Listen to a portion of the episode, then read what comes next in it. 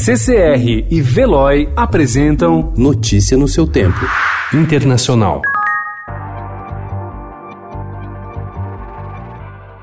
A Marinha Brasileira monitorou durante uma semana um navio russo de pesquisas e inteligência suspeito de espionagem na Europa e nos Estados Unidos. O sinal de alerta foi aceso no último dia 10, quando o Centro Integrado de Segurança Marítima do Rio de Janeiro detectou o Yantar, uma embarcação de tecnologia avançada de sensores dentro da zona econômica exclusiva do Brasil. Logo após um primeiro contato, o navio sumiu do monitoramento, levantando a hipótese de que o equipamento AIS, que permite a sua localização, tenha sido desligado.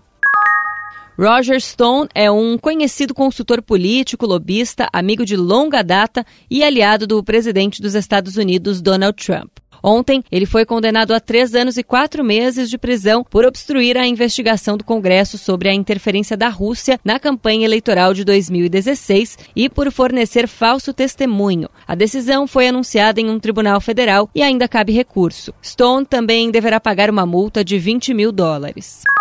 O atirador que matou 10 pessoas na noite de quarta-feira em Hanau, subúrbio de Frankfurt, na Alemanha, foi identificado como Tobias Hatchen, de 43 anos. Após o atentado, ele matou sua mãe, a décima vítima, e se suicidou. Em sua casa, a polícia encontrou um manifesto de 24 páginas que pede o extermínio de raças inferiores e um vídeo que mistura insultos extremistas, frases de Adolf Hitler e teorias da conspiração. Notícia no seu tempo. Oferecimento CCR e Veloy.